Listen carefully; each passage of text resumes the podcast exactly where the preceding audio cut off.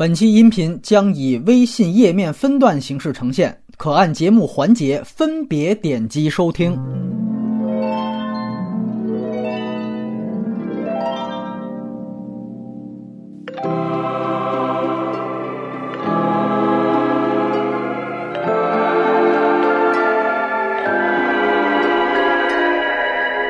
这是第一百七十三期反派影评，我是杨超。我是波米，还是那句话啊，希望你帮忙点击一下页中的广告。又请到杨导啊，那大家还记得遗传厄运那一期，就是我和杨导聊的，哎，展示了杨导对恐怖片相当丰富的兴趣啊。所以这时隔一年啊，其实一年也不到，反正是再请到杨导聊同一个导演的新作。《仲夏夜惊魂》啊，当然呢，这一期呢有点特殊，就像你在开头听到的，你点开的是在线音频，你会发现我们把长节目等于是给分尸了啊，这个操作特别的《仲夏夜惊魂》，在线形式呢可能更方便大家来收听。现如今呢，你可以按照我们的文字介绍和这个音频条的标题。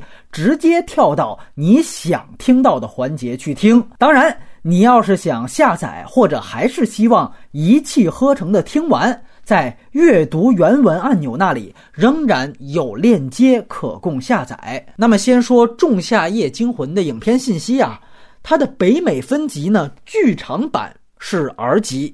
啊，这里还有了一个小的事件，据说一度是给它分到 NC 十七的。那么显然，最后看到这个导演剪辑版，或许就已经达到了 NC 十七的标准。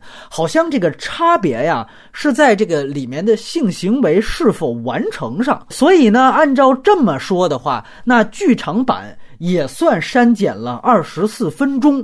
那剧场版呢是一百四十七分钟，导演剪辑版是一百七十一分钟。但关于导剪版是不是就是最好的版本呢？我们后面会有详细的讨论。那片尾是没有视频彩蛋的，最多就是字幕，最后出现了片中仪式的声音。格式呢是二 D 数字彩色电影。数字中间片是 4K 分辨率的，这片呢画幅是二比一的，使用了潘纳维森的 8K 摄影机。国别美国，出品方是 B 卷影业和方形庄影业。导演上一部《遗传厄运》的联合出品方 A 二十四啊，是作为这部电影的北美发行方。影片呢应该是没有原著。导演和唯一编剧都是一九八六年出生的美国白人男导演阿里艾斯特。他之前呢有六部短片和一部长片的经验。那一部长片就是我们二零一八年聊过的《遗传厄运》，而这两部都是他自编自导的。这片的女主角是由一九九六年出生的英国女星佛罗伦斯·珀。来饰演的他呢，曾经凭借《麦克白夫人》拿到过英国独立精神奖的影后，还将出演群星荟萃的那部《小妇人》啊，那是由伯德小姐的女导演来指导的。那么在片中饰演她男朋友的叫做杰克莱诺，他呢和里边他的好朋友那个撒尿男马克叫做威尔保尔特的。曾经一起出演过我们聊过的另外一部高分电影《底特律》。那佩尔的饰演者啊，是一个北欧本地的演员布洛姆根。那你听到这名字就错不了了。黑人呢，叫做威廉·杰克森·哈珀。他呢曾经演过帕特森。值得一提的是啊，这片儿几乎完全更换了遗传厄运的卡斯班底。这个情况呢，在《绝命镇》那个黑人导演那儿也出现过。当时是我们和《绝命镇》的卡斯完全是两套。那这片的摄影呢，沿用了导演的老友，叫帕维乌·波戈热尔斯基。他呢也是遗传厄运和导演其他短片的长镜。那这一看呢，至少就是一个东欧移民。配乐呢，这次倒完全换了新人了，甚至都不是用的遗传厄运的班底成员。这篇北美首映日呢是二零一九年，也就是今年的七月三号，好像没选择参加什么太大的电影节。北美票房呢，目前只有两千七百四十三万美元，远远不及他上一部《遗传厄运》的四千四百万美元。资源情况目前是这样：现在剧场版和导演剪辑版的熟肉资源都已经出了，都是由远见字幕组来完成的。外挂中字呢也都有，甚至两版都还出了特效字幕，就是做了一些，比如说注释啊、批注之类的，还算比较用心，值得一看。那信息介绍到此，下面啊，我们插播打分环节。我一开始曾经考虑过给八点五分，我想想看是八分还是八点五啊？八点五吧。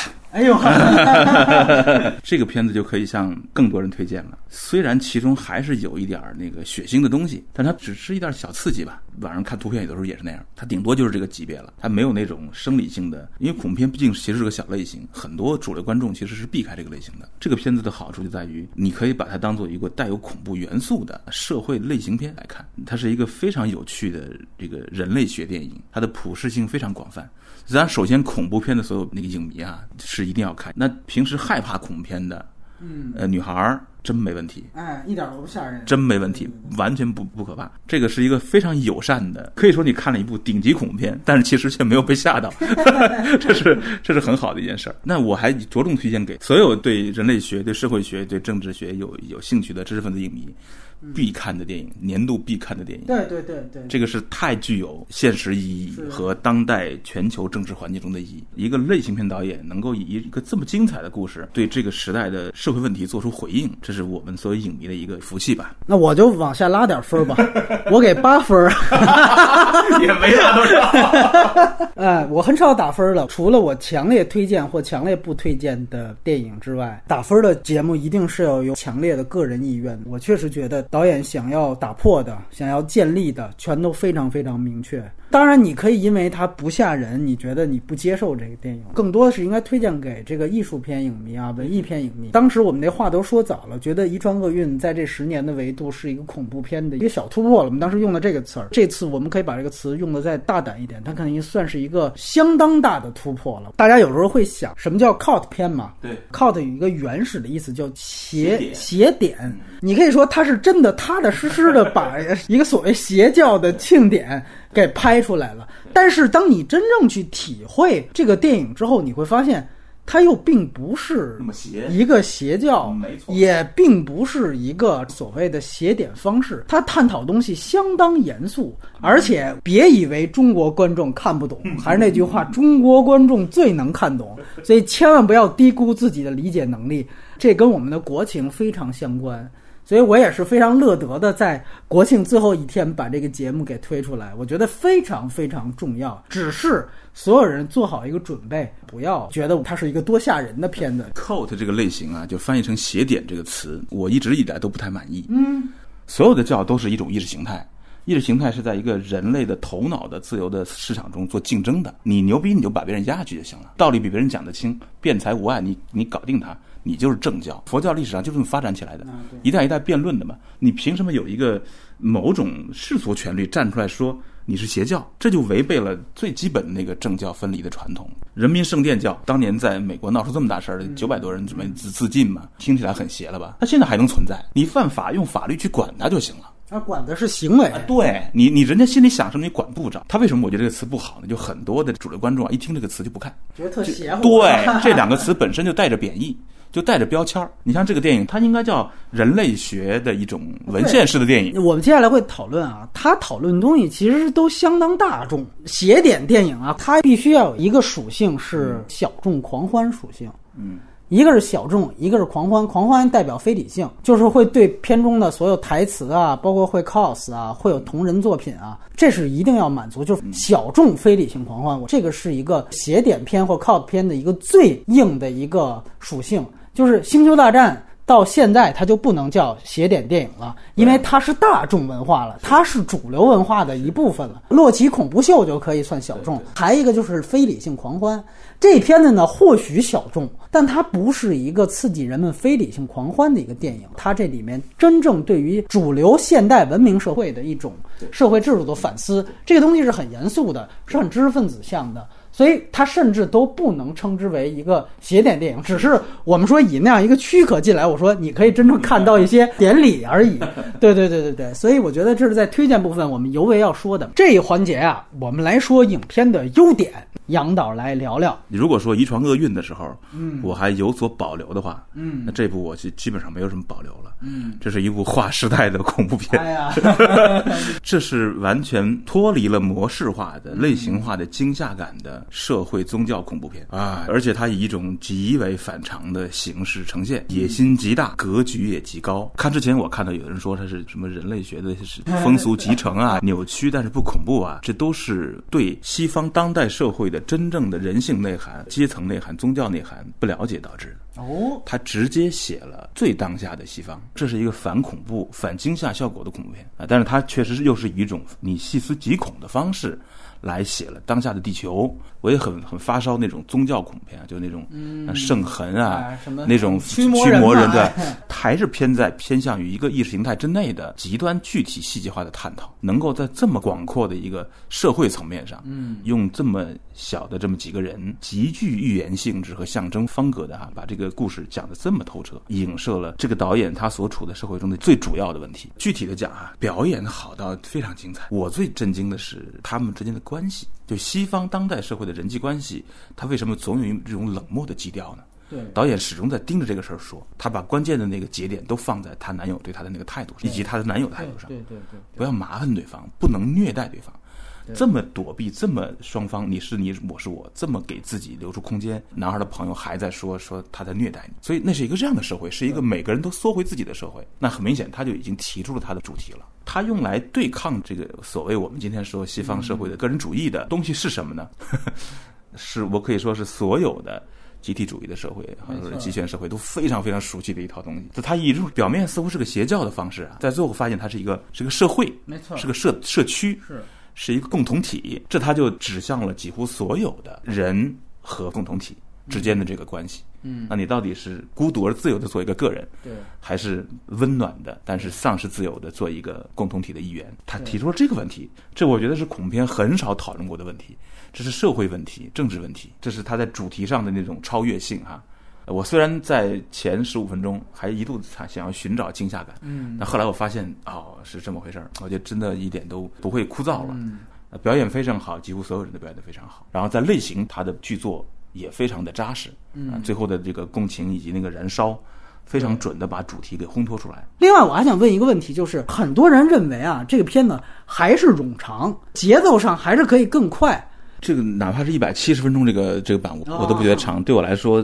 它充满了享受，因为这个 有点有点有点偏爱了哈。就对我来说，这个里面的内容的运转，跟随这个女主人公去看她到底在说什么，她是怎么把文明主流社会和这种看起来邪的这个东西之间做这种去对抗的。我始终在关注这件事儿。这里面每时每刻都充满着这种价值判断。其实看电影的乐趣就在这儿嘛。这里面还可以提的就是导演本人在视听上有极深的造诣，这个造诣拍艺术电影都没问题。当然这也算是艺术电影啊。对对对。所以其实它充满了电影的魅力和快感。就视觉而言，我是不停的被它所所吸引，不管是那种大家都看到的那个飞机洗手间的转场。还是那个颠倒哈，那都那都太表面了。更惊喜的是很多那种对话场景，尤其是那个长桌吃饭的时候，从那个大纵深的直线画面，在移的过程中不停的变换焦点啊，对，焦点从人的每个人脸上掠过，你看到每一个长桌上的人不同的这个反应，太精彩了。如果说纯粹从类型片角度来看的话，这可能不是信息量。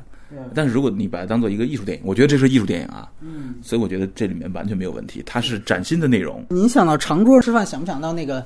张艺谋拍过一个片子叫《千里走单骑》，高仓健演的那个，你看里边有一个那流水席，哇，一拍哇，那个大长桌子，你看就是咱们国师啊，就喜欢拍这种团体操似的，咔一下弄那么多人，哎，你看这里边，它体现这样的一个部落。哎，他也是这样的一个很像的一个大长桌子一个，所以说集体主义的这种，它永远是有共通性，它用的这个视听语言也是有共通性的。我记得我们在遗创厄运的时候就谈到过对于传统恐怖片的颠覆，但是我们在缺点部分也谈了，就是说当时觉得它打破的还不够彻底。但是这一部我可以说把传统恐怖片特点就全部都破掉了。我们会注意到，一般都会出现超自然现象。第二点呢，基本上都是黑天吓人，还有一个就是跳下。那么还有一个，一般都会有纯粹反派，加上封闭空间，基本上这五条。再喜欢的恐怖片，温子仁的、往前倒、史蒂芬金的那些改编作品，有些恐怖片能够破一两条。对，在这个电影当中，他全部把这五条定律破掉了，从头到尾他没有超自然现象。第二就是它的剧场版是没有黑夜的。其中有一点呢，是那个黑人他偷书的那一段，其实算是黎明。如果你要仔细看它的外景的话，它已经露了鱼肚白了，大概是那么一个情况。呃，但是呢，在加长版里面确实是有一场黑天戏的。他要放瑞典，主要的原因也是这点儿，就是说他利用了这么一个白昼。第三点就是刚才说了无跳下，这个比遗传厄运确实是要更极端。遗传厄运到最后阶段，我们当时谈过，还是有的。那 那挂在墙上，包括那个母亲最后被上身。之后追儿子，这些都是传统恐怖片的拍法。这部是从头到尾就就完全完全没有了。它中间有一段是那个女主角，她嗑了药之后到了那个暗房子里面，她关门的时候后面有一个人影儿，但是那个也不是一个配乐跟上去当一下，她没有用这个东西，他完全可以加强刺激你一下，但是完全没有，就是他的幻想嘛。出现一个恐怖的元素哈，一个视觉，嗯，一定要加一个强音的这种方式，在电影史上已经。统治了太多年了，没错，很多好电影都避免不了这个。对对，无超自然现象，无黑夜，无跳下，正反派无对错，以及刚才我们提到的，它也不是在一个封闭空间内，就是一块大草坪啊，好像置景很廉价一样。但是它其实要的就是我不在封闭空间。我们说你要是细究啊，它还是有封闭空间里面做的东西。黑人去照那个书的时候，你感觉那一块用大锤子抡它吧，有一点点惊吓感。它其实它是先让那个锤子在那个画面。边缘晃了一下，它其实完全都给到你心理准备。对，所以说它这一切基本上啊，我不能说它完全无破绽，但你能看到主创的这种想要破掉传统的这些规则的这个意愿是非常强的。就是原来那个克里斯托弗里啊。他拍过一片子叫《异教徒》，那可能有点像这个片，也叫《柳条人》，那是在一个岛上，是很老，大概七三年的一个片子。其实有一点对比性，我相信像这些导演，他恐怖片迷嘛，从小爱看，他一定是看着那些片子去长大。往往我们在恐怖片，尤其传统恐怖片，会看到肯定是有邪灵或者说邪恶的人出现的，就肯定得有那个极坏的反派。在宗教里边，可能就是撒旦或者跟撒旦有关系的；在他遗传恶欲里边，就是什么派蒙神，对吧？就一定要有这种我们说恶魔学的东西出来，或者干脆就是一杀人魔，对吧？无论是不是超自然的，一定有这样一个纯坏的反派。这个点他出现了大量的杀人行为，而且也挺血腥的。但是你会发现，所有的杀人行为并不是来源于某个人真的坏。这个非常重要，你会发现所有的杀人行为无非出于这三种：第一就是自杀，或者是志愿者行为。那你看，开始这个跳崖的长者，这是自杀；还有就是最后这两个志愿者。第二种行为呢，实际上是外人犯忌，就是说你这个外人明显，我告诉你不能做我们这个部落不能干的事儿，你还这样干了，你是自己找死。这种就最典型，就是那个黑人。我明确告诉你了，这是我们部族的圣经啊！你就好比你去这个伊斯兰教国家，就是在这样的一种封闭的社会条件下，你对于这种非常严格的圣经的东西的戒律的打破，你就是找死。大家都觉得黑人被杀死那段是一个主动的杀人行为，你仔细想想，那黑人是被谁杀死的？是被那个残障人士杀死的。那个残障人士当时他是带了那个撒尿男的皮而已，其实他背后是那个残障人士嘛。我们说像那样的残障人士，你就在西方的语境下，他杀人应该也是没有太大的刑事责任的。他是一个弱智，所以他其实是可以免除法律责任。而且他的职责是祭司，他就要看那东西。你去那照相，那人家当然要干你。人家那个残障人士是完全出于天意啊，我完全出于他也没有控制自己的能体那个能力。对对。那那个撒尿男的被解剖，那应该是那个很激动的中年人做的，有可能是对吧？对，有可能是这样。他冲人家。祖先的墓去撒尿，那一幕呢？他说他自己不知道，但是之前你明显看到他们把那两个自己跳崖的长者的骨灰就铲到那儿，这些人大白天的都在那儿看，你在吃饭的时候你就能看见。你说你不知道，你都是对于人家最不能碰的信仰的一种打破。这是你首先你自己犯忌。第三点就是女主角的选择。她自己选择了让她男朋友死，所以你会发现带进来的这么一个小队吧，这么一个旅游小队，最后除了女主角，其他人都死了。还有一个 Simon 和那个那个女孩威胁到公主里生存了。但是西蒙那两位情侣不是他们带来的嘛？到当地才碰上的，吸大麻的时候才碰上的。这些死法没有谁是说我在这儿啊，我就要搞死你，都没有这些东西。你包括他这里边，他用的不叫超自然现象，就是迷幻药嘛，其实就是嗑药。开始给你的所有视觉化，我有几个朋友是在西方留学回来，他们说这片简直前半部就是嗑药片儿，说这完全像我们在阿姆斯特丹干的那些事儿，说哇这看了之后太亲切了。比如说这人长草了，看那个树往下流，就是嗑药之后的反应。可能拆火车之后吧，没有任何比这个拍的这种欧弟效果最有感觉的。说这导演一定是嗨着大麻拍出来的，他就证明这就不是超自然现象。而且呢，你看他从迷幻药建立的这个视觉母题也很有意思。就开始我发现是我手上长草了，到后来他要准备那个竞技选五岳女皇的时候，是脚已经全都长草了。到最后配合他整个这个身体全部都是花儿，你记得吗？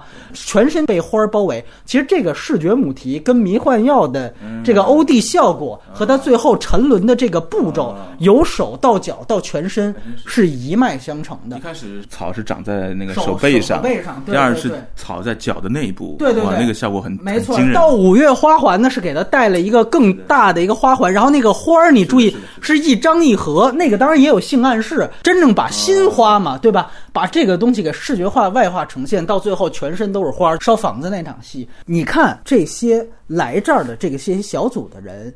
你说他们最后是被骗进来，说又给他们迷幻药啊、春药吃，是不是这里边也有邪恶的地方在？但是大家去想一想，这帮学生，尤其是他们绕开女主角，因为女主角里面是特例嘛，对吧？她最后活下来了。就这帮男生在一起算计的时候，他们来这儿的目的是什么？有一场戏交代很明确，就俩目的：第一就是到瑞典来就是嗑药，第二就是群交。对对，就是问，哎，说北欧有没有这个性爱俱乐部，对吧？就是大家也能理解，就是西方的这个大学生嘛，就基本上说追求一些个人享乐主义上的刺激，也无非就是这两条。这个在西方的这个传统社会语境下，大学生这样做呢无可厚非。所以说他们有这两点需求，那你看这两点需求，最后他们达没达到呢？呃，都达到了。对吧？都让他们达到，一上来就分他们大麻，不是奔这来的吗？来吧，哥几个就吸。所以从头到尾就让他们哎抽大麻、喝蘑菇茶，你们自己就想要这个。二来就是群交，你看最后这 群交戏 有没有？你想要的不就是这些吗？我全给你了，你的欲望全都得到满足了，我有什么错吗？你说其中那个瑞典同学把他们往沟里带，大哥，这是咱们共同的目标，我只是给你们找到了一个最合适的一个地点而已。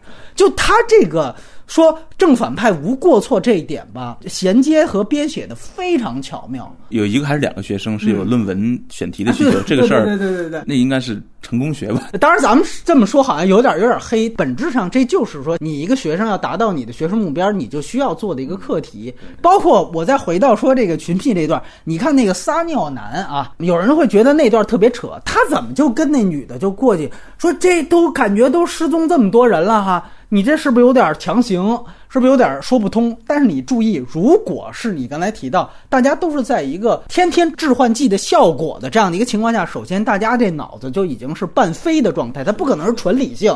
咱们在外边看，尤其中国人，咱们又严禁黄赌毒啊，咱们又是哎都是正人君子，在外边看，你当然觉得这破绽我一下能看，但是他们在其中，首先是天天飞叶子状态，这是第一。第二就是什么呢？就是你看那撒尿男是有一个女的来叫他，对这撒尿男其实一直就觉得那女的看上他了对，所以他呀一直觉得，哎呦，我看你们那连环画写着呢，这个女的要是看上我了，咱们就到哪儿去野合去。所以他到最后，他明显是一暗示，是这男的已经是精虫上脑，觉得这女的要跟他去野合去了，所以乖乖的就跟那女的就走了，都不是说就是待宰羔羊，他哪怕跟遗传厄运都不一样。我们说遗传厄运。虽然有家庭的裂痕，但是我们说那些主角起码是善良的，尤其是说最后被烧死那个父亲，大家其实就是美国普通人家，就是邪灵找上门把我们给弄死了。其实道德的这个天平是有非常大的清晰的，但是这个片子真不是这样。这些人，你要是真的正人君子，你要真不是西方想象主义那一套生长出来的人，你是不会有这样的可能的。如果我们站在一个第三方的视角来讲，这都是旅行者的咎由自取。但是你站在他们西方的语境来讲，你又觉得这些都无可厚非。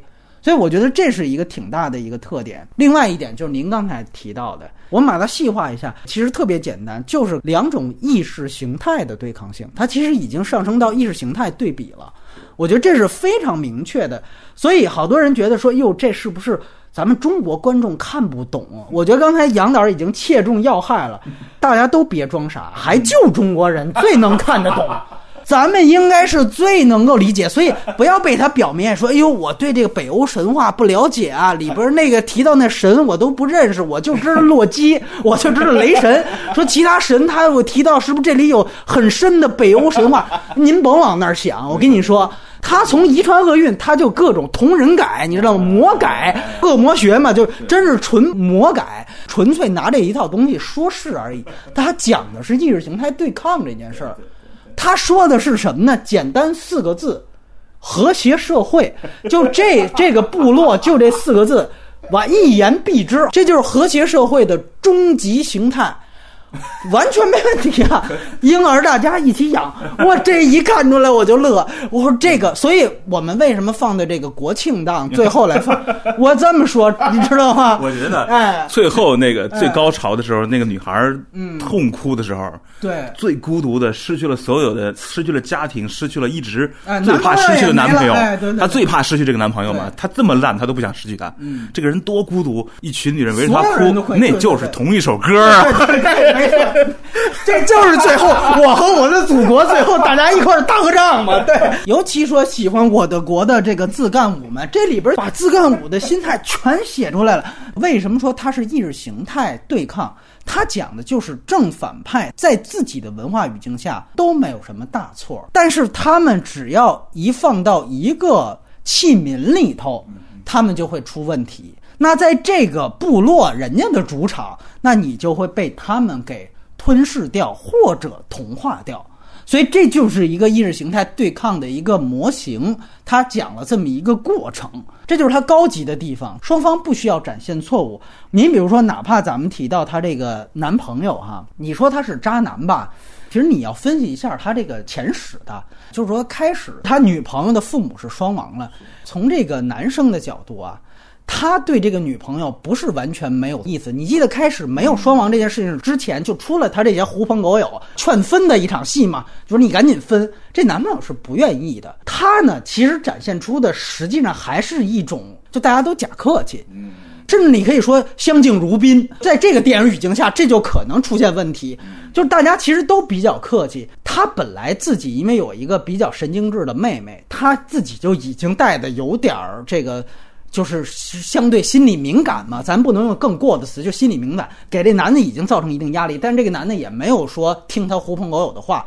但是真正当你的家破人亡之后啊，其实你会发现，最后他俩的关系变成一种，其实咱俩就已经没办法谈恋爱了，对呀，对吧？你们全家都完了，咱俩还怎么真正像小情侣一样谈恋爱呢？但是，正因为你全家都死了，我怎么好意思跟你分手呢？是。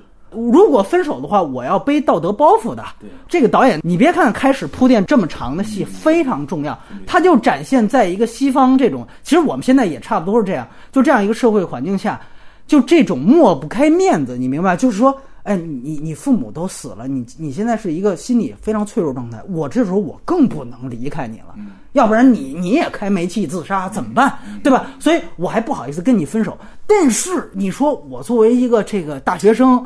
我有一定正常性需求也好，这怎么办？于是他把这样一个尴尬的处境作为了他进入瑞典前的一个引言。所以你看，包括他问他说：“你要不要去瑞典？”你典型看他是跟他假客气，没错。而且哎当那个情境中啊，好像是两个人生完气之后凑巧话赶话赶那儿的对对对对对这个情境很重要。他事先没有想好要邀请他，邀请他之后呢，他就没法对别人交代了。没错没错他不去啊，他不对对对，就是我先跟你们说，就假装答应一下，后来发现人家真去了，对，人没跟你假客气。他也在塑造这个女主角的点题方面，就她其实由于一个巨大创伤之后，她跟西方的这种人际社会的这种，我们说听话听音儿啊，就人家跟你假客气一下，你也应该回去。哎呀，没关系，我就不去了。但是你不能要求一个刚刚有这么大心理创伤的人还能够做到这一点，人家当然就需要一个集体，对吧？我需要一个男朋友，我需要跟大家在一块儿，要不然我更孤独了。所以你们去哪儿，我当然得跟着，这是没办法的。所以从人情角度来讲，你也确实得带着他。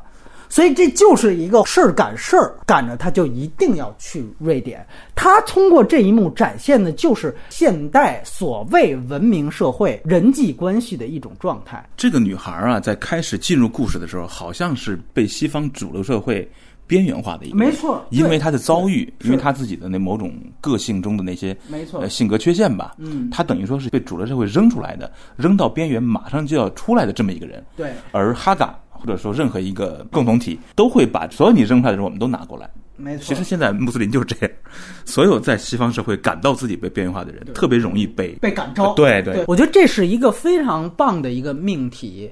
就是他其实，在提到的究竟什么样的人被吸引过去？其实最终你会看到小丑啊，我们有机会去常聊，他触及的也是这个问题：边缘人群究竟会被什么力量感召？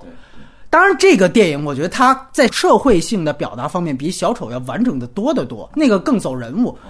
这个电影叙述出另一面的社会系统是什么，包括整个的吸收和同化，甚至是接纳过程，这是极其完整的一件事情。男主角所处在的那一面，你可以最后提炼几个非常大的观点。首先就是自私的，但是这个自私不是一个贬义词，它就是一种我们说利己主义。或者说一种，有的时候我们经常在反中国好多主旋律片的时候，经常提到的，就是人在某种情况下，你提倡自私，这个社会这个系统反倒才能建起建立起来。它在某种平衡的位置上，这个自私也是重要的。只是这个导演他是站在西方的内部说，现在这种自私自利的这个形式是不是已经过了？对所以他必须要在开场去设置一个极端化的情境。这个极端化情境就是要把这个真正的主角设置为他的父母是双亡的。我们去对比这一部和《遗传厄运》啊，你会发现它都有共同的主题。《遗传厄运》讲的是最后那个儿子被那个什么派魔神啊吸到小树屋上去了，其实他们讲的都是弃儿的归宿。只是在遗传厄运里边，这个弃儿的归宿还是以最后他被恶魔收走了，还是站在这个归宿的反面来说这件事情。但是到仲夏夜，我说他更进一步，就是他已经完全站在了正面上。他们都是在讲弃儿的归宿。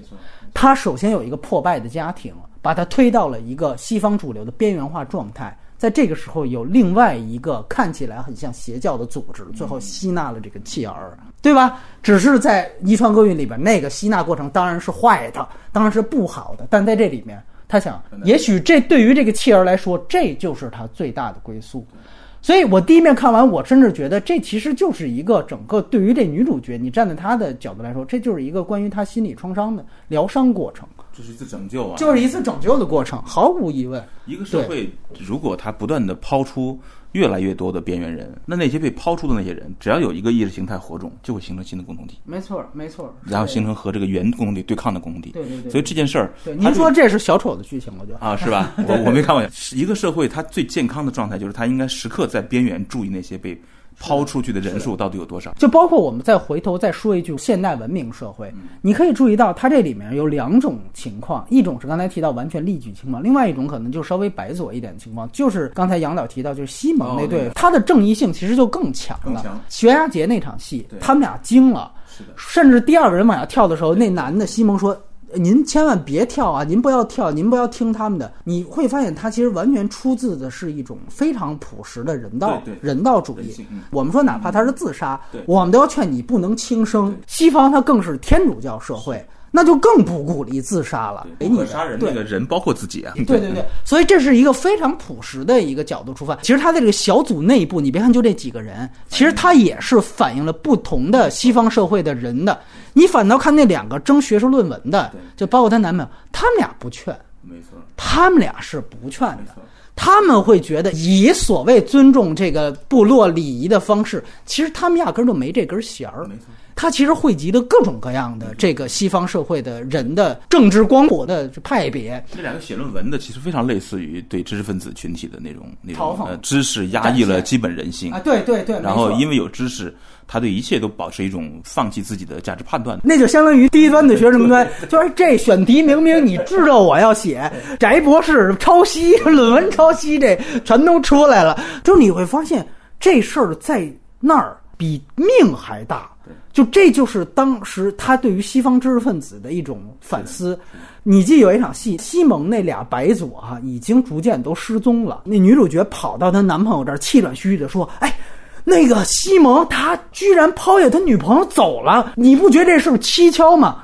那男朋友哦，哎，我接着问你啊，你们这个乱伦这个事儿，他是怎么？他有一个小推镜头，没错，当那个男朋友再继续，他说啊是吗？走了吗？啊哎，那个论文到底？哎对那个 论文的事儿然后他咱们再哎对再开始岔开的时候，镜头越过那两个人去看那个女主角，对对非常小的小推，是他在所有地方都是镜视听语言和剧情在一起。他其实把整个小社会啊装进了这几个人里面去。然后和这个新共同体、集体主义共同体啊对对进行一次较量。甚至你会发现，你比如说那老黑，他有两出戏特别牛逼，一点就是他看到那个女主角男朋友被另外一个人下种，那个妈呀还是谁跑过来往他那床底放了一东西，他给拿走了，拿走他也不跟这个旁边那男的说，那是他同学呀、他直接就拿这句问，哎，说你们这个 是什么意思啊？啊，人家说哦，这是什么爱情魔咒啊，什么什么的。严肃说，咱们换一个语境，不从常人理解，你要从学术的角度来讲，这其实都是特别专业的行为。对。就是我甚至能够放下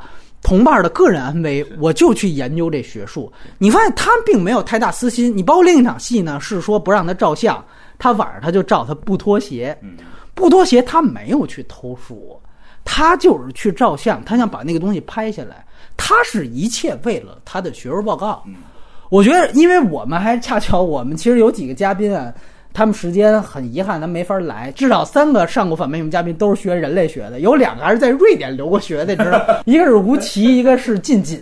他们很可能从他们的思路来讲，这就是一个人类学的田野调查。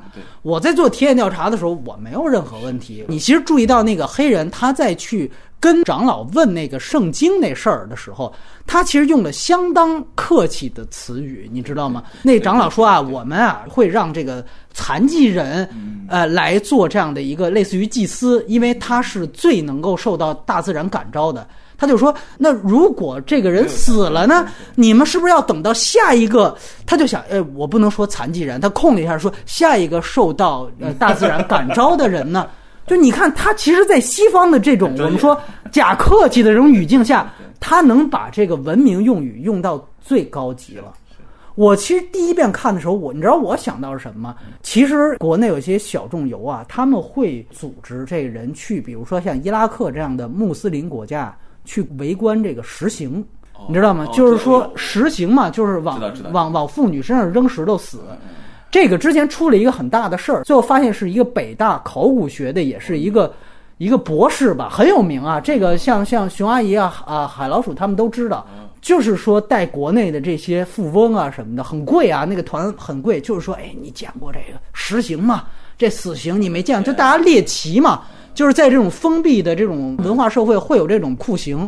完了，最后说还能拍小视频什么的，因为就是其实不让拍嘛，就是说怎么说你加钱你就可以拍视频，我给你找一个比较隐蔽的角度，你可以把这拍下来。我开始就会觉得，就是这仲夏夜其实讲的是这么一群人，很不尊重当地文化什么的。但是后来我觉得呀、人家比这中国刚才叙述的北大带的这些富翁团啊，都还要高级。人家好歹有一个学术的目的，不是一个纯粹的猎奇，我看人死，他也可以把他这个学术目标给去掉。就变成咱们这边组团去伊拉克去看实行，去拍小视频一样，他也可以这样做呀。不，他还是要给他立一个哦，在西方的语境下，那他只要写出学术论文，一定对于这个西方学术界是有贡献的，是有价值，这毫无疑问。他有这样一个看似挺崇高的目标，但是他还是犯忌了，所以他并没有也过黑西方。我觉得这是他最漂亮。你会发现，最终展现的就是两个文化之间的这样的一个问题。他在自己的体下，你永远看不出这些是有问题的。只有把它放到一个共同体的这个封闭环境下，它像一个试金石一样，才能把现代人际社会的这些问题给点出来。刚才你说这个双方无过错啊，嗯，就是说这些从西方主流社会去到这个偏僻的未知部落里去的这些人，他们当然是无过错。他们就算有过错，也只是一些小原罪啊。但是就另一方面来说，虽然说没有邪灵，没有真正的恶魔，但是呢，这个小共同体他们所做的这一切，其实从逻辑上来讲是有一个大的目标的。对，就是他们要存续，他们要在这个目前西方的这个，尤其在瑞典的自由空气下，对，他们还遵守交通法呢。他他还得卖东西出去呢。对，他跟外面。是有交往的，这些东西他没写啊。发电站，对，对，这他他没写。什么人跟他们交易？那些人怎么看待他们？这些其实也是有趣的。其实他这个电影就写了一次交流嘛。但是这个小共同体之所以最后干掉了这些人。之所以发生这样的人命的惨剧，一方面讲可以说他们并没有什么主动的恶意，一定要怎么样，但是他有一个压过了每一个人的个人生命的一个目标，就是共同体要生存。对，所以整个这个动作，那个佩尔，佩尔也是个大学生嘛，是吧？就卧底嘛，就是对对对，卧底。就是他他这个使命，我想是很长的。这个人物很值得分析。对对对，他是多少年的？呃，学成之后出去，在大学里面寻找合适的人进来。他按照共同体的规则，每一个男性的精子都是很宝贵的，因为它带来生物多样性嘛，它不能近亲繁殖。我觉得他对这个部落最大的使命，就是他出去当地下党，说服了几个人，把他们拉进来。甚至我觉得刚才说了，双方无过错。你注意到他整个社会模型，我觉得建的也特别棒。你会发现最后死了九个人，最后一个是由女主角决定的嘛？前八个是四比四。我们这儿出四个，你们外人出四个。他在这上面是讲究绝对公平的，不是说我们专把外人杀了，完了我们族人继续繁衍。你看，我们也出了四个人嘛，而且我要强调出这四个人当中有把你们带进坑的人，他主动去做志愿者，所以他给了这个部落相当大的非邪恶性，甚至可以说是一种正义性。我们都是公平的。最后一个，你看也是抽签抽出来，是我们这儿的一个人。站出来，另外一个是你男朋友，你在这俩之间由你来选，你是五月皇后，而且恰巧这个皇后你本人也是外来的，那足够公平吗？你最后自己选了你们外来的你男朋友，这不赖我，我们都听你的。人家是一个非常非常公平的社会。我们说一个真正极端模型的和谐社会，它是要讲究绝对公平的。啊，绝对公！我们说共产主义的最终模型也是这样，要绝对公平，一起赤贫，对，一起赤贫。所以现在为什么好多这个毛左他怀念原来嘛？就起码原来是更公平的，对对，现代是更讲效率的，这就是两种意识形态的对抗性。我觉得他把那个社会写的真的是非常非常有意思。你包括他这里边大家都住在一起，公社制，对吧？都住在一个大屋子里边，大被同眠，是吧？共产共妻。包括人分四季，七十二岁他死，为什么呀？这是西方社会现在最大的一个问题，包括中国社会马上面临的老龄化问题。哎，咱们这么说又特别那个什么了，特别特特别不正确了。就是在他的语境下，七十二岁以上的人或许就占用了社会资源，但是他并没有办法带来更多的劳动力的体现。所以你看，他这里边有一个循环，就是这两个长者往下一跳死了之后，他们的名字给新生儿用。这一幕其实就含蓄的点出来，这就是社会资源的再利用。对，他可能没办法说的更那什么了，要不然的话，这片子可能反动性就更大。但是他暗示的就这一点，就是老年人再往上走，只占用社会资源，但是却没有办法生产社会资源，所以他们有一个主动觉悟的牺牲。这样把社会资源让给了新生儿，这就是一种绝对的一种觉悟的体现。再加上我们说，你看到就像佩尔这样的，他们会派卧底到外面去找，其实就是配种嘛。为的是什么呢？还是咱们的语境，优生优育。这一切行为其实全都是为了部落，但是在他的这个部落是有法可依的，而且是非常明确的。我觉得最牛逼的一笔，长者跟这黑人讲，就是说我们故意也要让近亲结婚。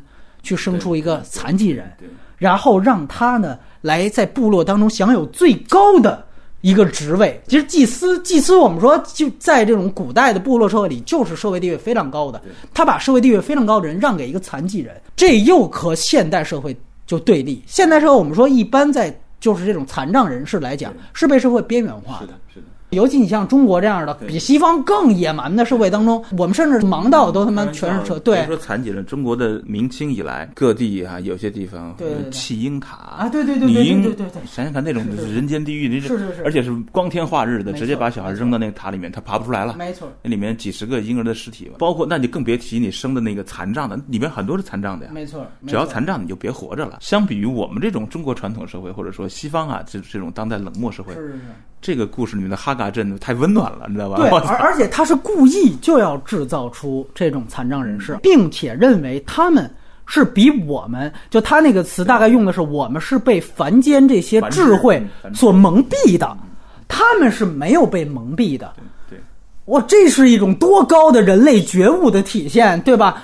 所以你能说这个社会反人类吗？到底是谁反人类？其实这个导演已经给出足够的一个天平的一个质问的一个力量了。这是他的逻辑，就是刚才说的，我都同意啊，这是我也我也非常非常理解。那这里面如果说我们站在西方当代的主流价值观去质疑这个哈嘎镇，他只能这么来质疑，就是说，那你为什么非要从我们这儿拿基因过去？你是主动的从你的外部。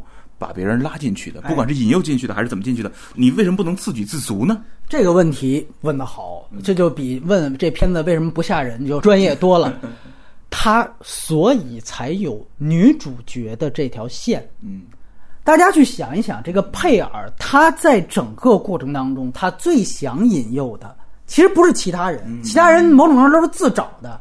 他最想引诱的是女主角，对对对，而女主角最后是可以说心甘情愿的融入到了这个共同体，对对，所以他其实并不是完全利于我们种族的去寻找配种男，他更重要的也是在寻找可能真正只适合于在我们这个社会生活的那样一些人，就是咱们开始提到这些被边缘的群体，这是细思极恐的一件事情，是父母双亡之后。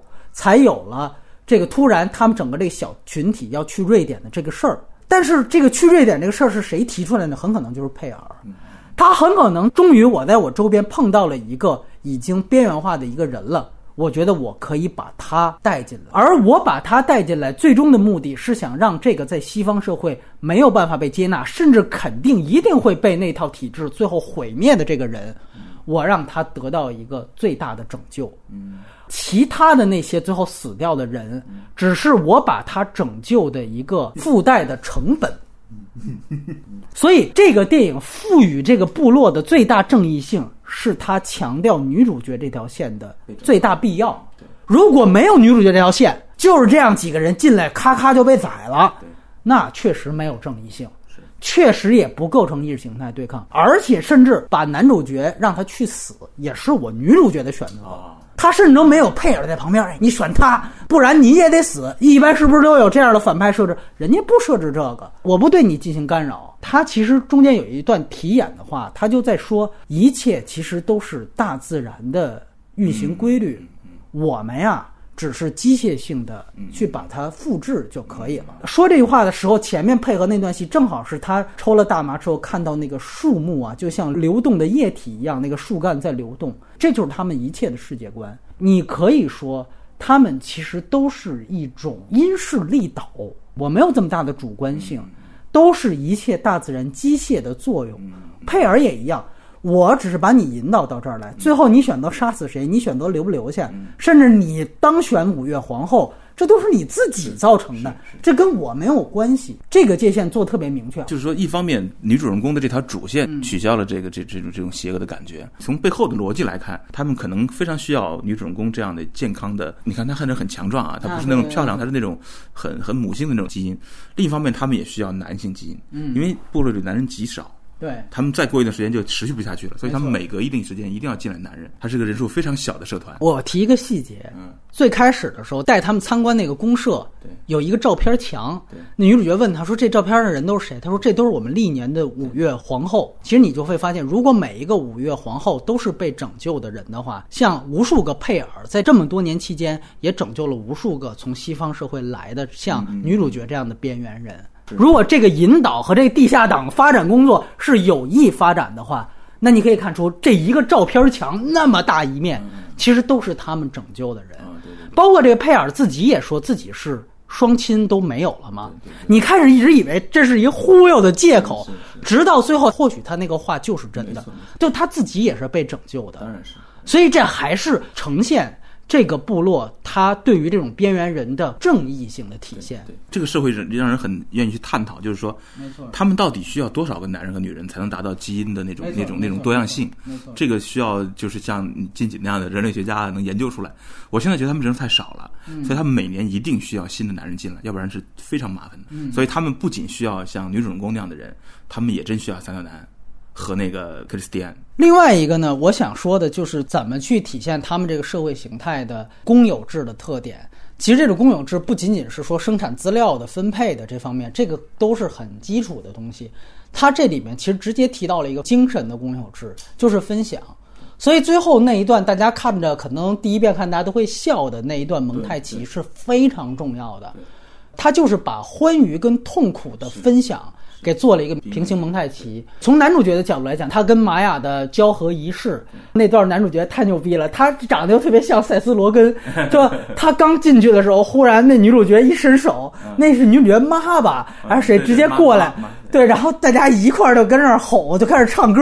这男主角，哟，我操，我怎么还有这个？什么情况？我操！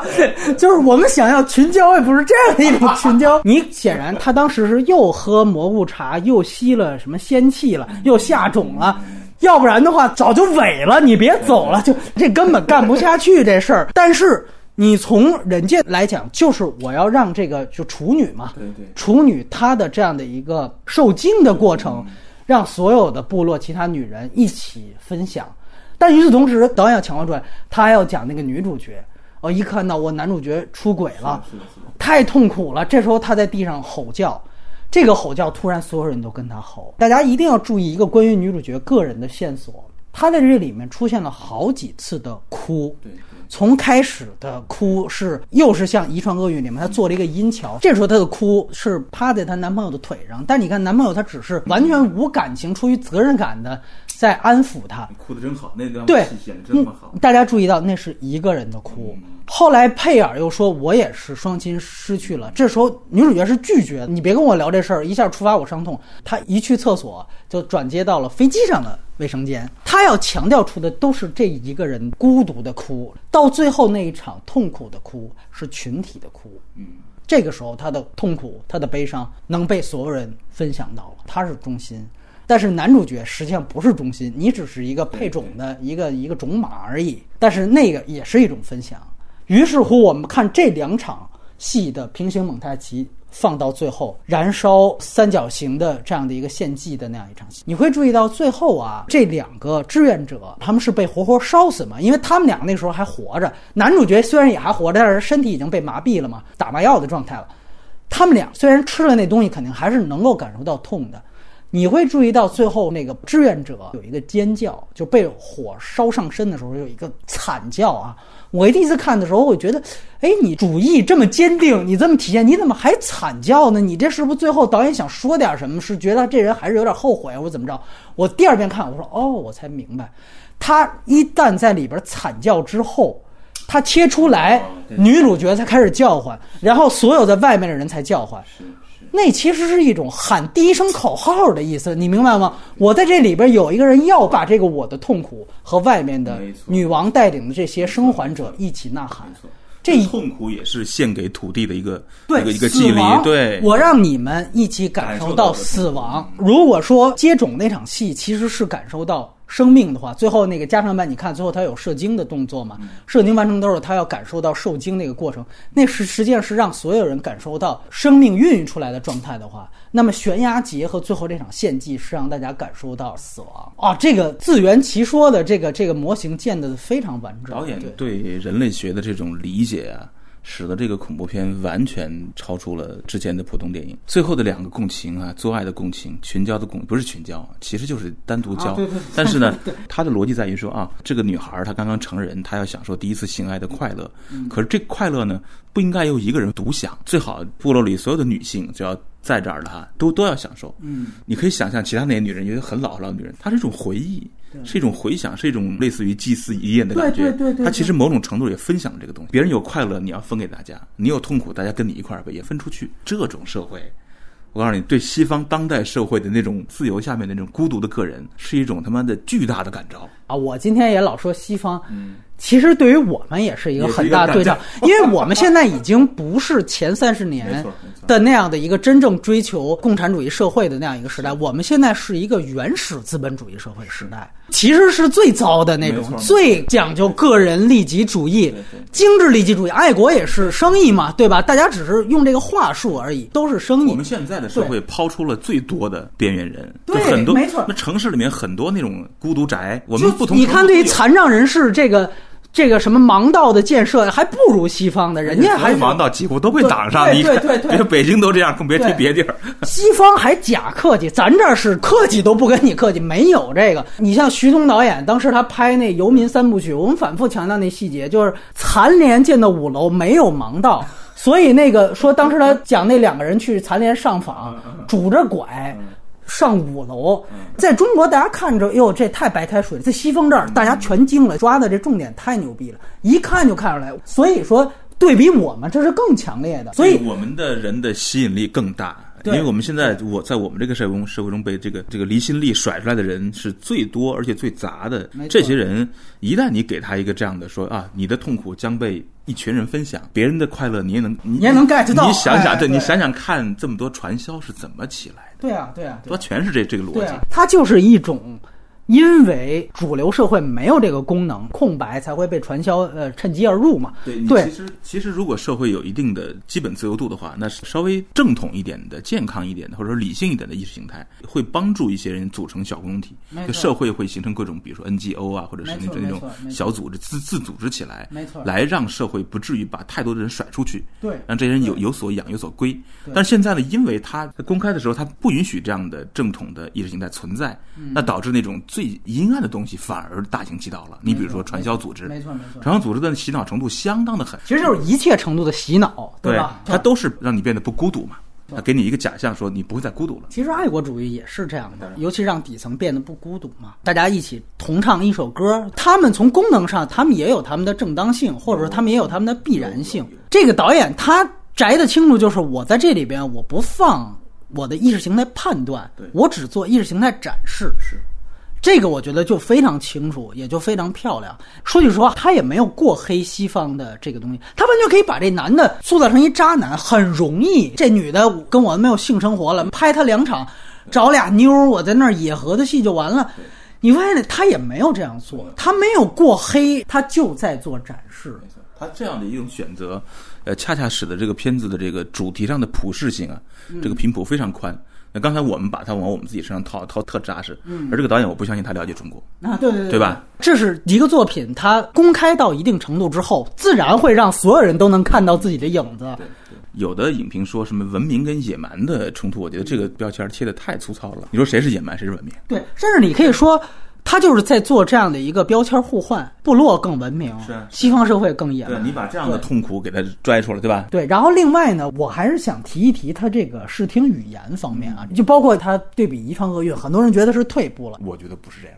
嗯，我觉得他还是充满了视听语言的魅力。我举例子啊，就是咱们朋友跟他一块回家，两个人在镜中做那个对话，对，然后一个镜头拉过来，他多次的用这种。人与人之间在一个固定镜头和一个小范围调度之间的关系来表现，包括在草地上发现那个尿尿神树的时候，嗯，包括最精彩那段，那个男孩喝下了那个颜色明显不同的含着精血的那个药骨，然后那个女孩觉察到了这一点，信息量非常丰富啊，药根本没有提过，只是你自己变了颜色。女孩跟男孩之间有一种无意之中发现他内心深处的那种猥琐的、自私的那种那种状态。镜头从那个极大的一个纵深镜头慢慢的移成正面，再移回来。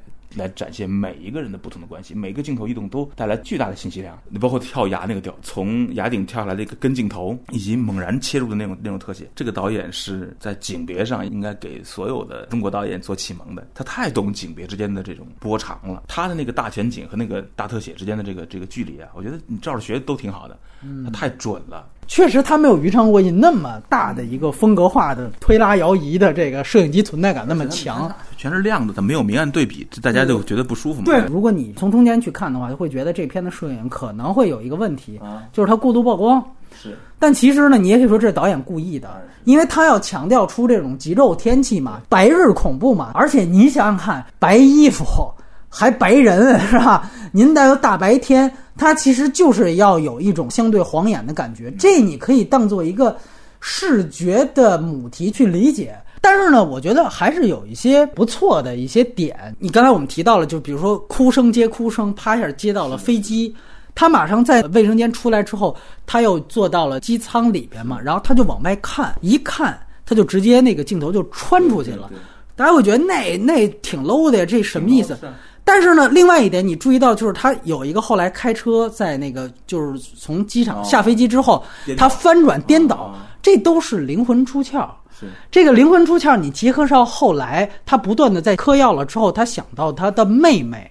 想到他的家人，包括他到最后那个选上五月皇后，发现他，哎，他妈妈还向他表示祝贺。他其实他一家人的灵魂都是附在他身上的，所以他有的时候给这样的镜头是告诉你，那是一个他妹妹或者他妈妈的视角。所以到他最后，你看他看到悬崖结的时候，其实我甚至觉得到最后这个归属不只是他自己的归属。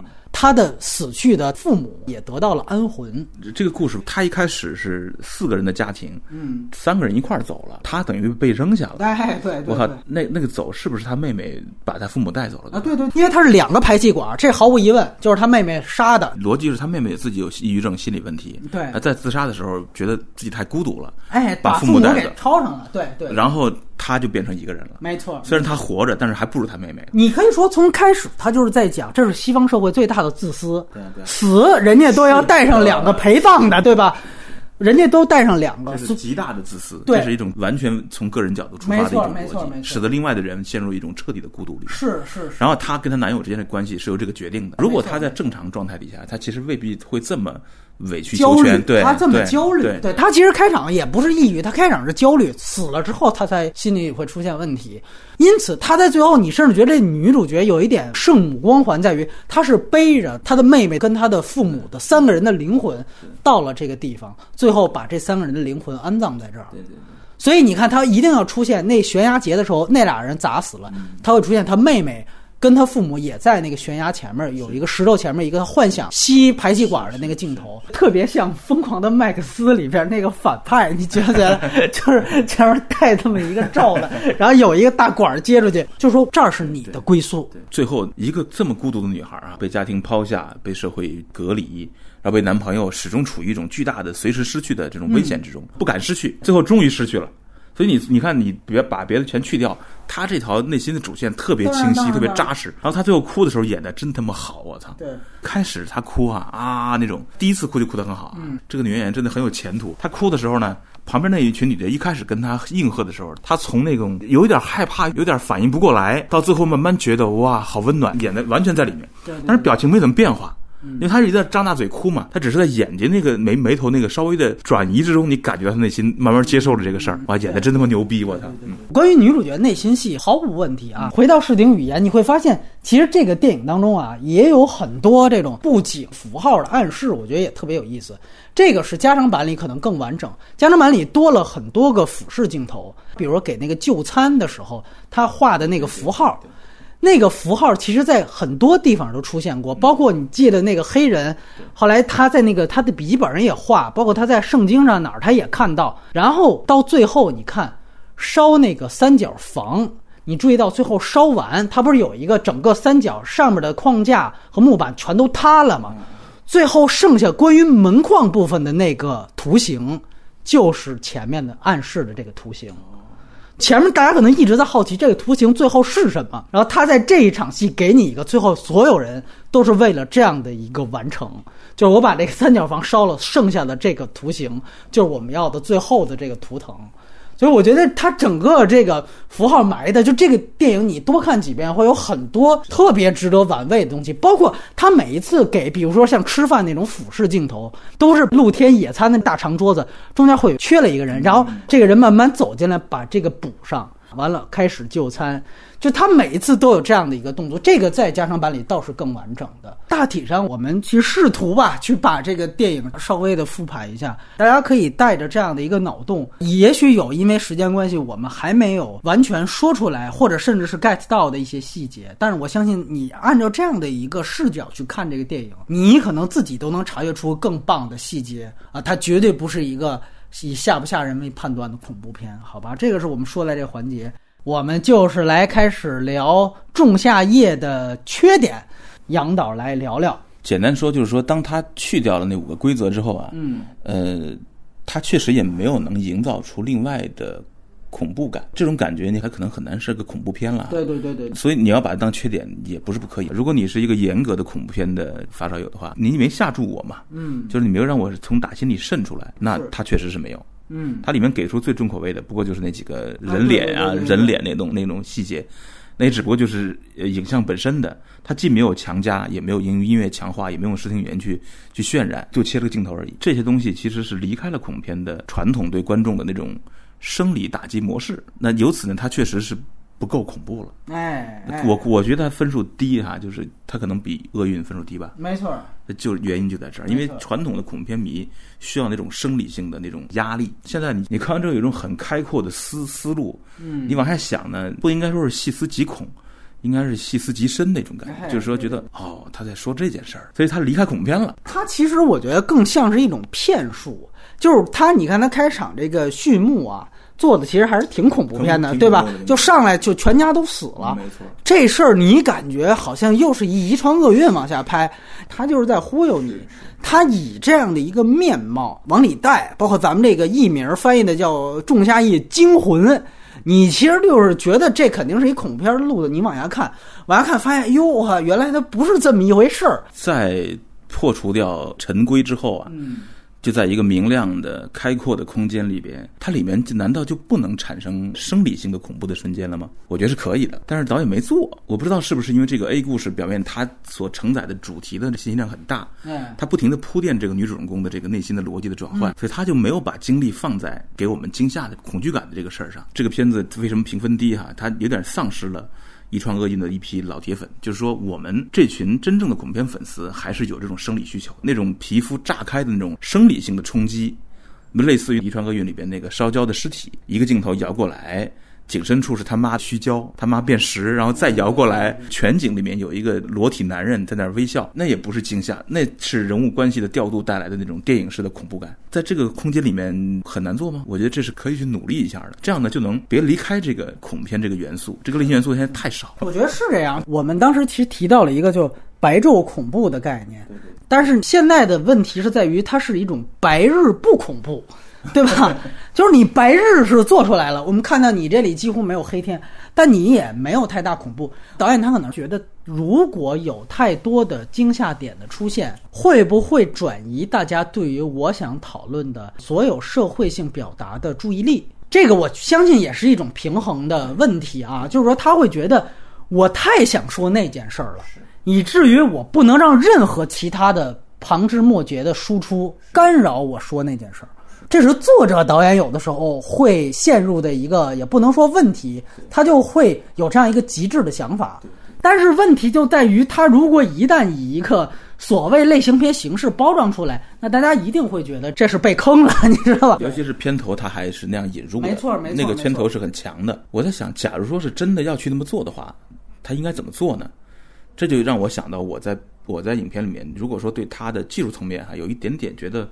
呃有余地的地方是什么啊呢？是我对它的这个布景设计中间是不是有可能再独特一点？啊，明白它。现在它是一个非常简单的草地木木屋，可能这是一种天人合一，人跟自然大。你看它木屋之间空距很大，也就是说它有极大的公共空间，它是一种接近半自然的状态。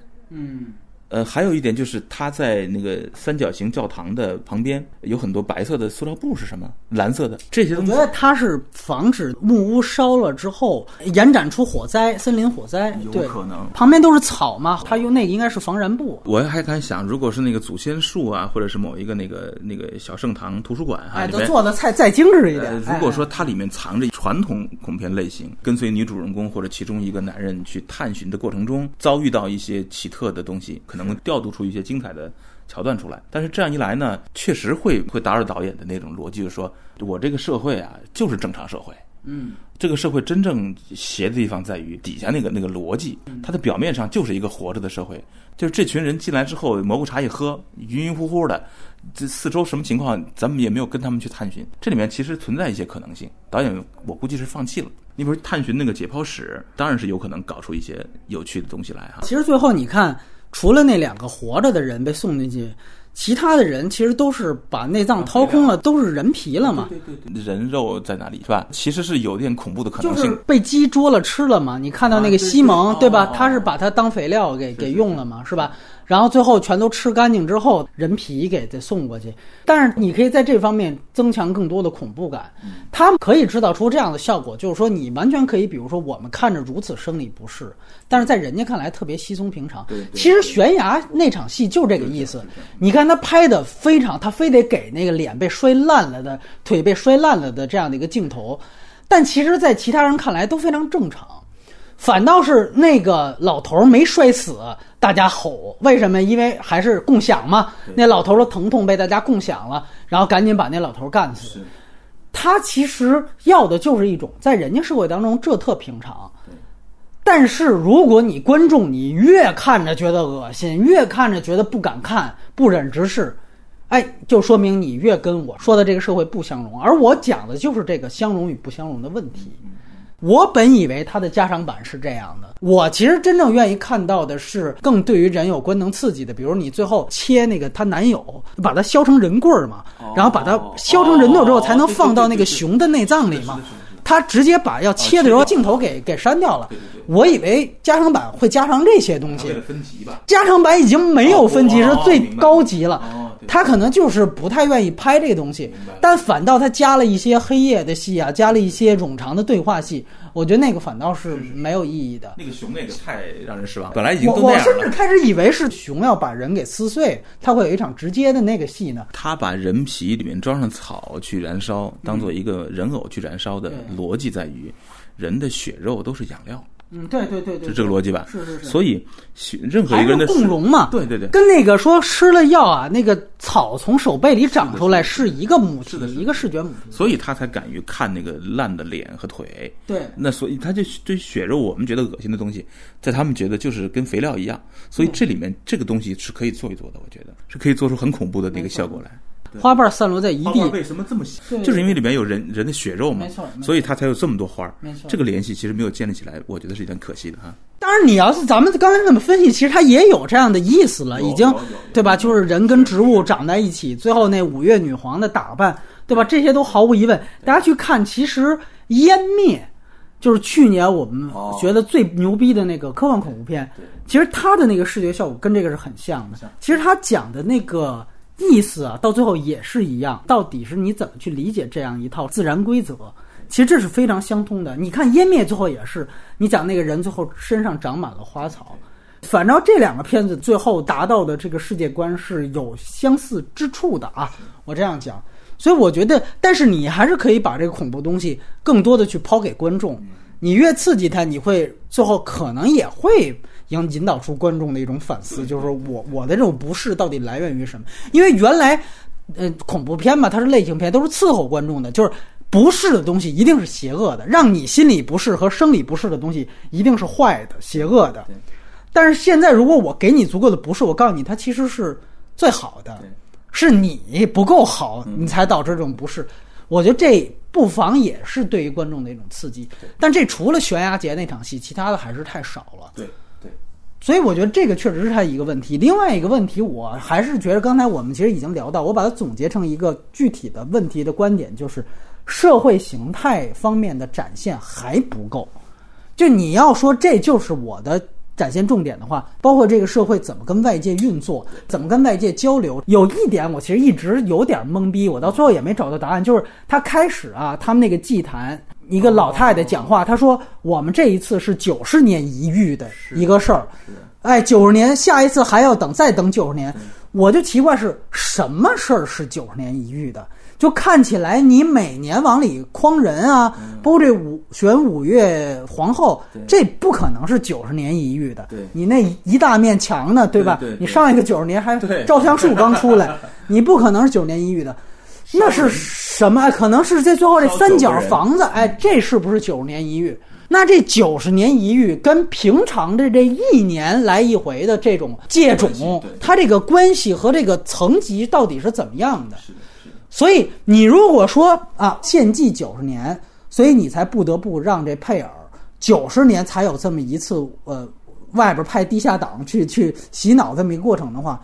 那这五月皇后是不是都像这女主角这样？那就不一定了，对对吧？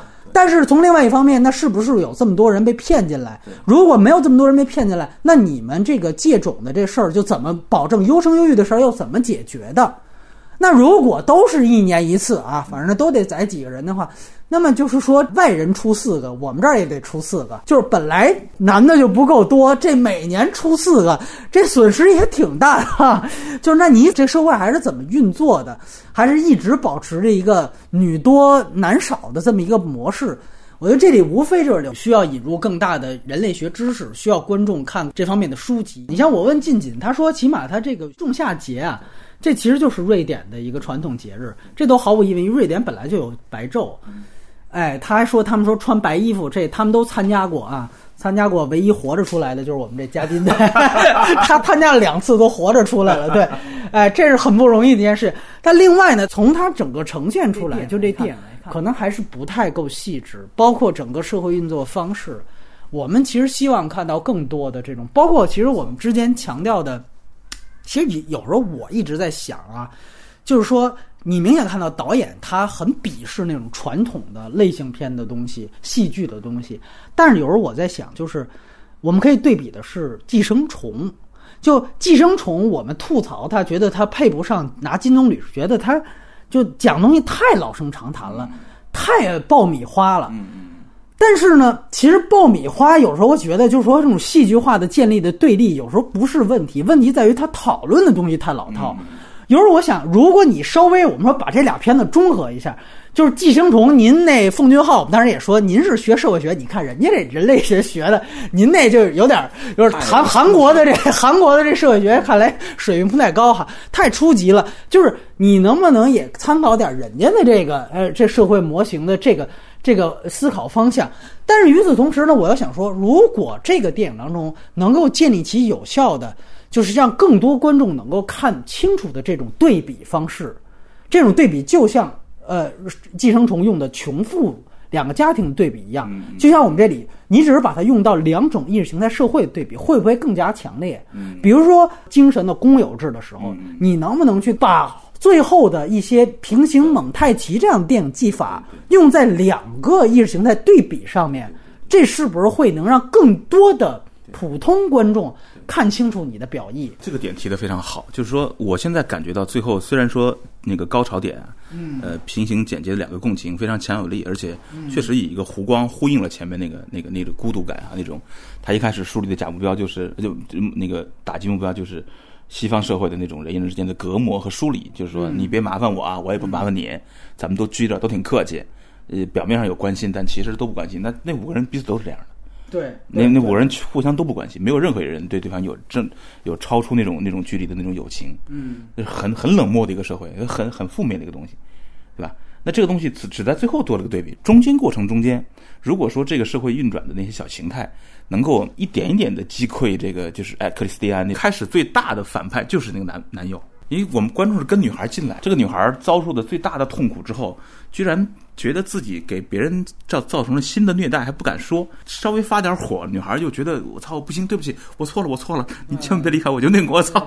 那对背后的这个西方社会这种以个人自由为基础的、带有极大距离感的拒人于千里之外的这种相处方式，对他的这个相处方式的进攻啊，并没有那么多。嗯，他没有像你刚才说的那样真正的进行连续的对抗，对。然后最后以那个共情为高潮。其实，因为我们当时分析寄生虫说它有一点好的时候，也是在说它其实没有直接的伤害，就说我要吃一碗面，这要求不为过吧？谁知道你们俩家自己那儿掐起来了？它呈现的不直接伤害这个性也是有的，但是它的戏剧张力会更大。你完全也可以一碗水端平，我在这里就像你现在呈现一样，我不展现两个意识形态直接谁对谁错，这是傻逼啊，这是牛逼。最后吴京把那边干了，不过我不呈现这个，但是我同样也可以变得更有戏剧张力。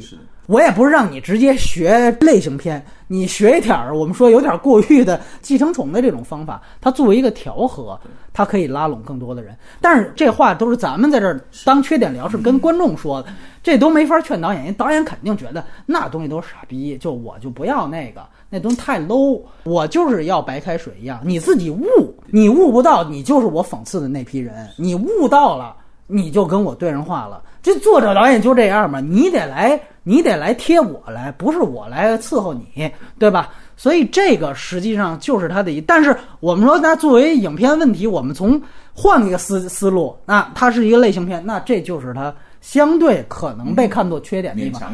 对对 对。另外一个呢，另外一个问题就是说，我觉得对于加长版，我其实是失望的。哦。啊，我是失望。我觉得失望在哪儿？一个就是他加了一段天黑的戏，我觉得露怯了。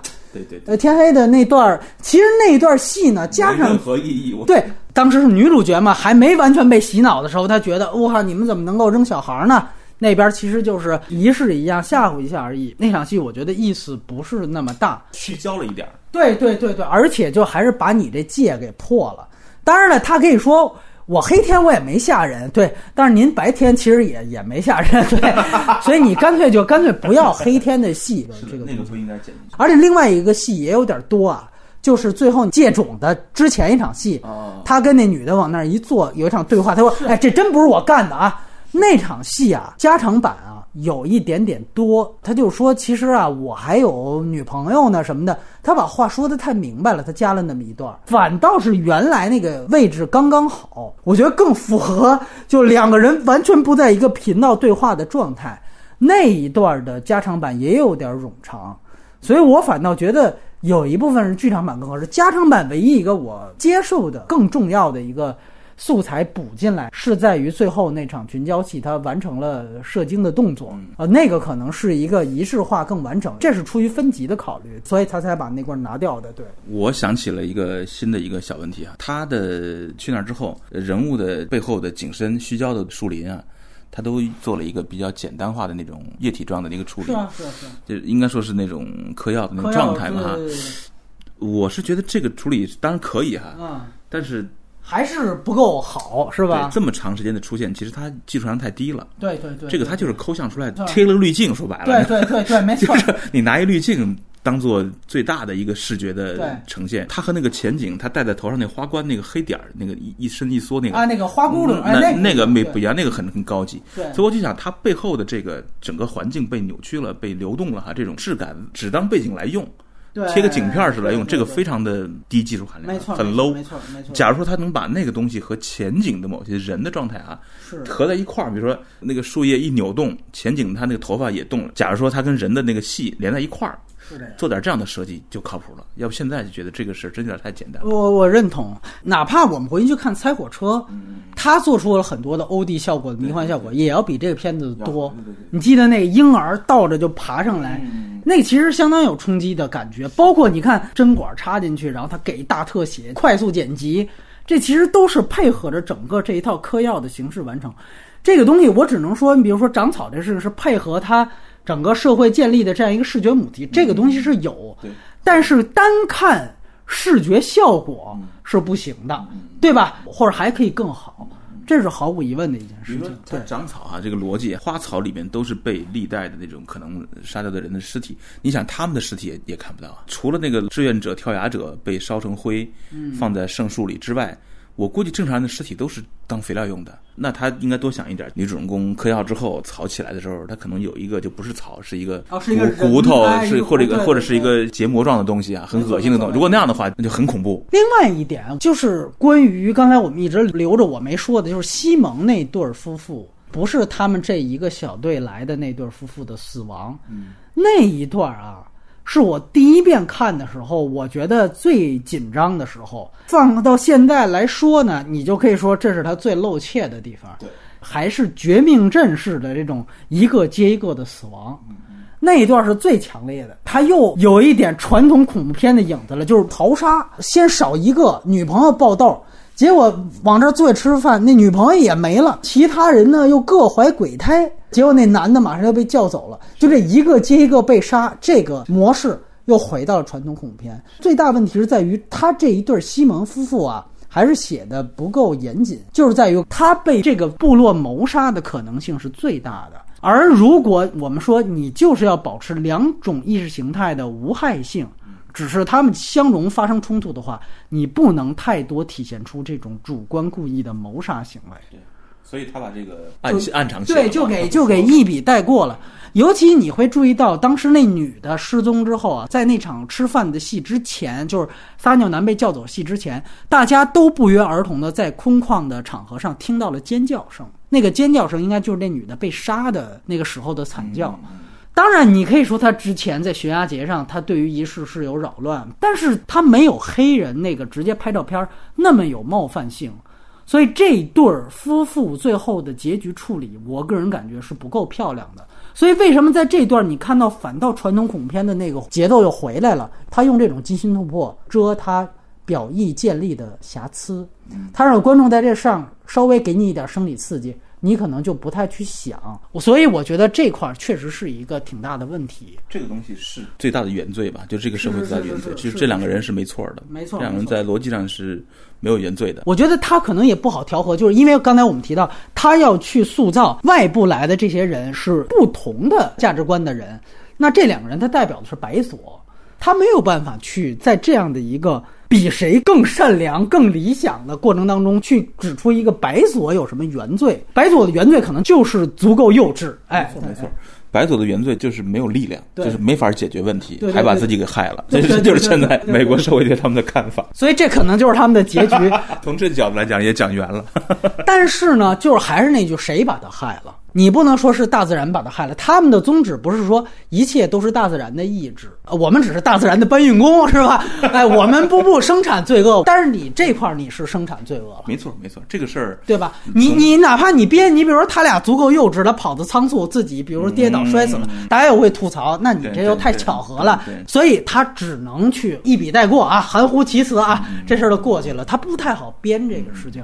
这里面我倒觉得有一个更重要的一个问题，就是说，如果你把个人自由当做第一份价值。我们回到这个故事哈，那个那个撒尿男，假如他不那么贱，他没撒尿；假如那个黑人也没有去偷拍书，他们过了段时间自己觉得没意思，准备去斯德哥尔摩去玩去了，要走能不能走？对呀，这就是西蒙那对夫妇嘛。那西蒙那对夫妇走的时候，明显有一种极强的对抗的心态。啊，对，是是是。那假如说更平和的一种心态，那这就开始要考验哎，对这个社会的底线了。我觉得他这里边已经预先张扬的呈现了这件事情。我们对于我们这个社会足够自信啊，足够自信就在于最后这两个人就一定会做出这样的选择。你刚才提到这个假设，确实挺好的。我们站在我们角度就说，如果他们不偷拍书，不撒尿，不违反我们。经济，但是在这样一个社会当中，由于文化差异足够大，他不可能不偷拍，他不可能不撒尿，他不在这件事情上犯忌，他也在那件事上会犯贱，是是，他早晚得会自己傻逼，所以就会被淘汰掉，这是他自己的选择。但是我觉得你得交代出这是大家主动的。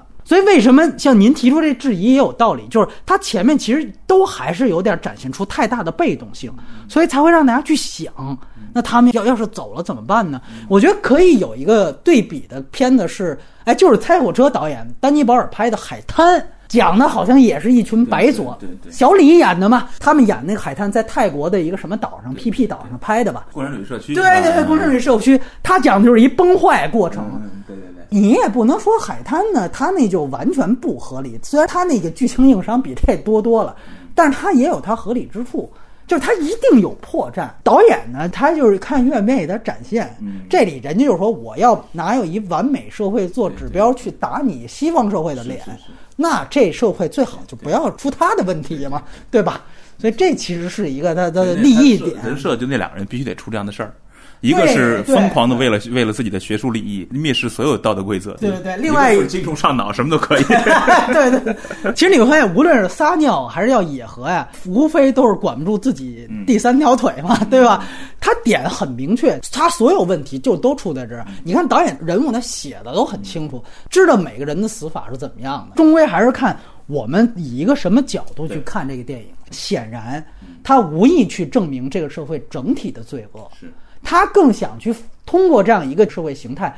去反映西方社会本身自己的罪恶。那如果站在一碗水端平的角度来讲，您的这拔高啊、升华还不够高。人家是一个西方导演，人家是什么事儿都为我所用的。你们这帮这个 小共同体的啊，作死自己都跟我没关系。没错，但是你们如果对我们有一点儿批评，我们就特当真。对对吧？我们不希望你来给我借鉴，让我们的社会变得更好一点，让我们这个社会也能形成一种稍微的向心力，嗯，让更少的人被边缘化，对，让那些像女主人公这样的人能够被社会重新接纳，对，获得治疗，而不用非得去再寻找一个邪教去信。他们是站在西方社会的角度来来看这个事儿，是这样。但是问题就是在于，你比如说，你能不能提出一个可能性？比如说，他们会不会扩张？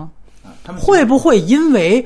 边缘人群体在西方社会被越来越多的制造出来，这个社会的形态会扩张出来。对，甚至说，我们这里谈到的是他往外派卧底，是去往回带人。但是，也许有没有下一个更崇高的目标，是制造出更多像你们一样的小社会，以这种形态帮助更多边缘人群。这就是我们说诺兰的那《侠影之谜》啊，还是哪集那个反派的思思路，就是说我们其实有一个最大的崇高的目标，崇高目标是帮助全人类。就是他其实完全不涉及这些东西。没涉及，这里面有一个可能性哈，就是说这是我们已经离开电影，可能这个电影背后有一个有一种这样的主流思潮，就算你们再奇特，就算你们七十二岁人都自杀了，只要你们是自给自足的，你们是一个比如民族哎民族国家形态，对，你们别过来捣乱。也别从我们这儿吸纳人过去，那就可以。我们就以一种多样性的这种观念来尊重你。但是也不可能，因为你要没有外人进来，它必定会导致近亲生育的情况。所以就人数是关键啊。嗯，只要超过一定人数就不会有了。那世界上有很多这样的地儿，很多国家都是有足够人数，永远没关系。三胖那国家就是作死自己也没人管，但你别作到这儿来，你别搞一大杀器，回头你看管不严，作到我们这儿那不行。你也不能影响别国。嗯，所以目前现在对这些小共体，我觉得国际社会是这么一个看法。嗯，电影也是看法，所以可以拍个续集，就是说，就这种共同体如果到底膨胀到一个相当大的规模，会是什么样啊？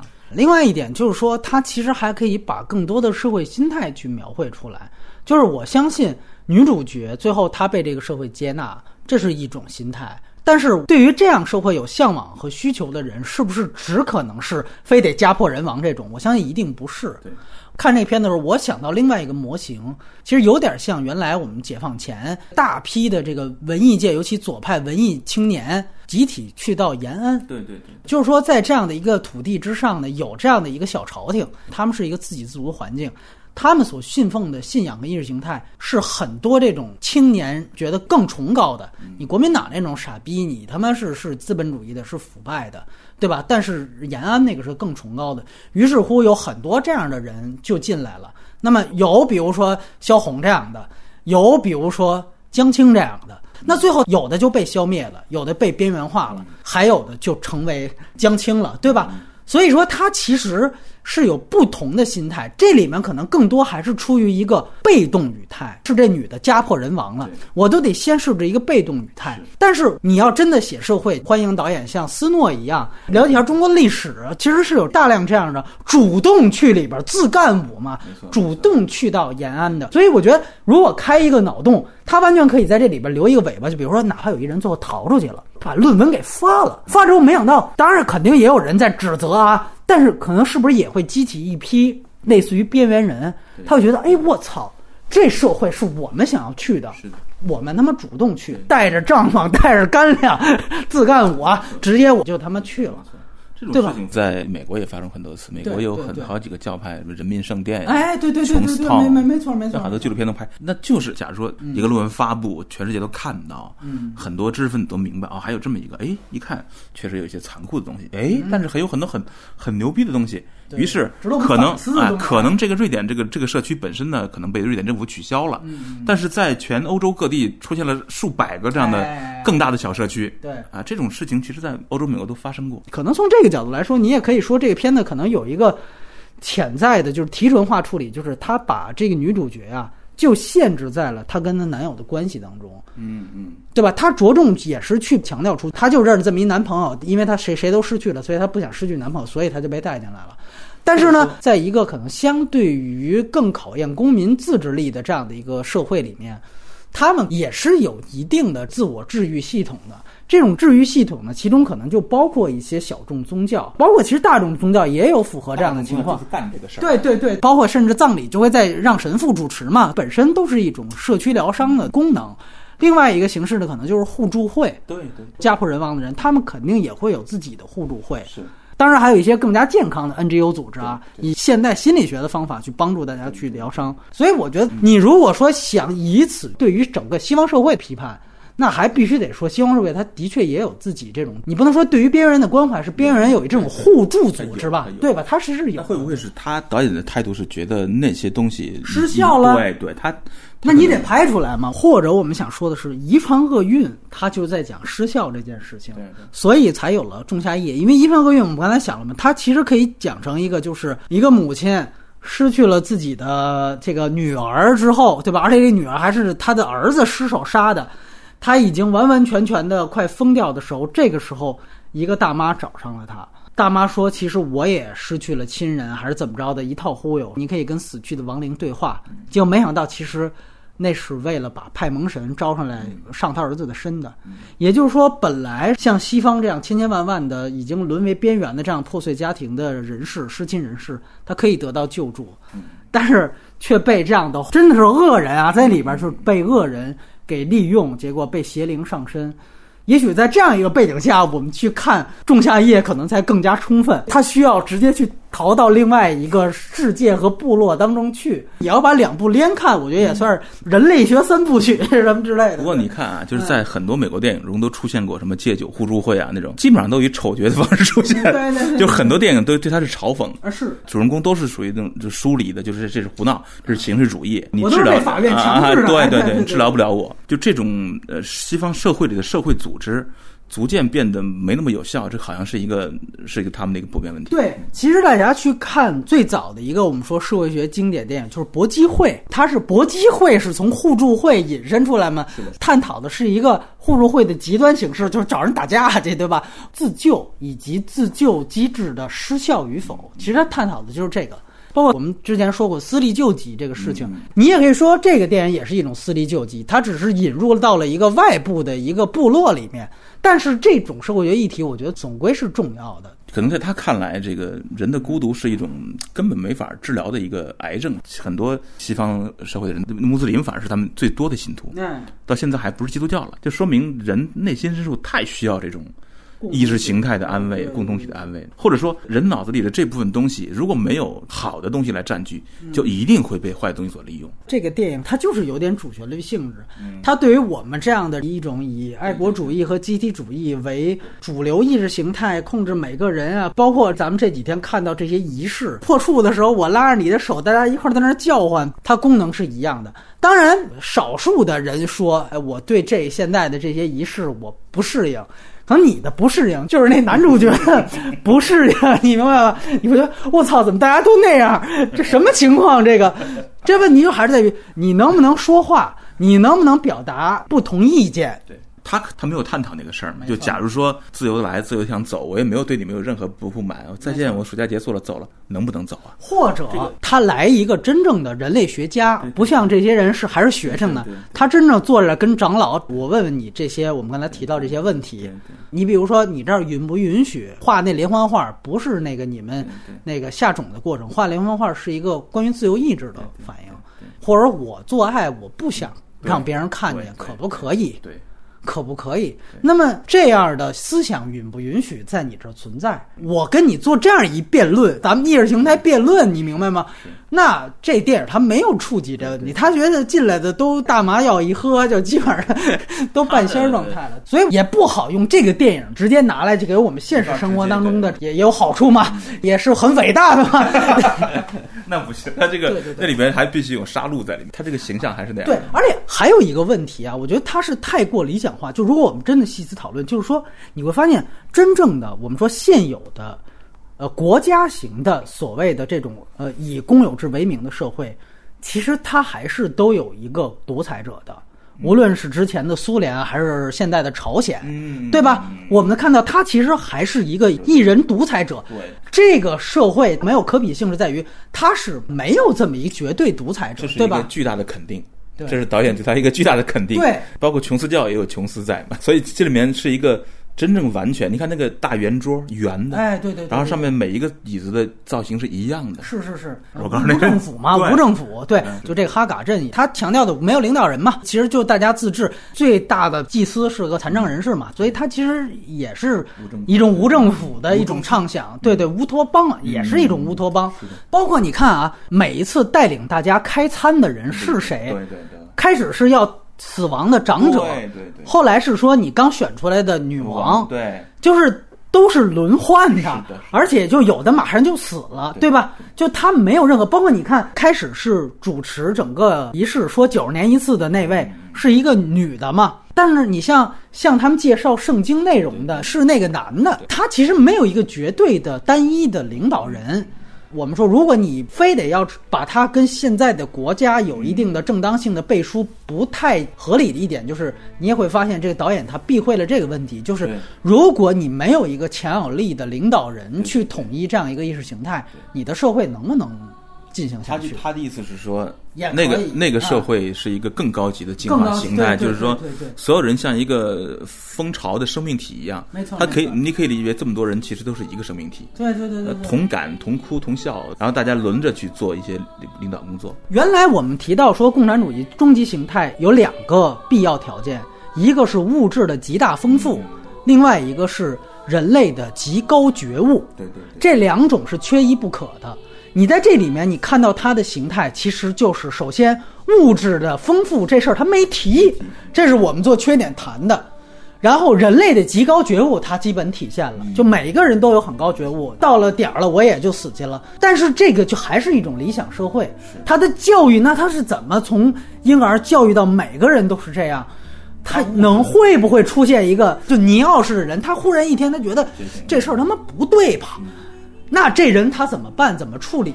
那他要不然，我觉得两种方式，要不然他就成为一个独裁者，他带领一批社会革新；要不然他可能就被消灭掉。嗯，那这事儿他都没有谈，所以他这个完美社会呢，我觉得就是还是那句话，他对于印证西方社会自己问题的试金石，它作为一个试金石，它不是金子本身是合理的。但你要是说我把它当个金子，你看证明咱们这儿无比伟大、正确、辉煌，我觉得你还得考虑里边差异性和和它里面太提纯的这样的一个一个社会模型的建立。这个社会是建立在瑞典那种高福利社会的基础上的哎，对对点这也很重要瑞典是一个极大物质丰富，所以人只有精神问题。所以瑞典和芬兰是全世界旋律死亡金属乐队最多的国家，哎，对对对，对这是绝对不是偶然的。哎，当然这个跟他们极昼极夜也有关系。为什么死亡？就我操，有他妈好几个月，天天天黑，人得疯了；有好几个月，天天天亮，对吧？非常精神性哎，对对，非非常精神常精神性，非常对对对对。再他魔改一下人家那习俗和这北欧神话不，知道瑞典人会不会高兴了？这事儿，这哈嘎镇会不会高兴？有已经说啊，哈嘎镇已经准备旅游节目了，已经开始要去办旅行线路了，就是三天长桌吃饭，然后 哎，这不就是《千里走单骑》之后，咱们那个广西不就是也也有这种？还可以进入那个什么花朵寻交仪式。其实你知道，之前美国有一不是有一个节火人节，哦对对对对，对吧？对对对，其实那不就是一个类似于这种，也是人类在探索一个新的社会形态。而且你像火人节，现在在这个就是全球最酷的这群人的心目中，是一个最酷的所在。无论造了多漂亮的东西，到最后一天全都烧掉。你看这个多像一个节点仪式，就像这个房子一样，对吧？我们处心建立的所有这一切，最后是为了把它毁掉。对吧？你看，我是为了把这些人找过来是杀掉，完了我把自己也献祭，包括把整个建的这个三角屋，对吧？我不是为了占有，没错，体现出我不是那个层级的精神境界。其实你看火人节那个特别废土科幻，你觉得吗？就是那种找片沙漠，完了之后大家弄得都奇形怪状，就他妈疯狂麦克斯那一批人吧，就骑着摩托进去之后，可能没人拿他们当，没人拿他们当 稀稀奇古怪的。没错，你这装饰太落后了，这边我他妈是干真事儿了。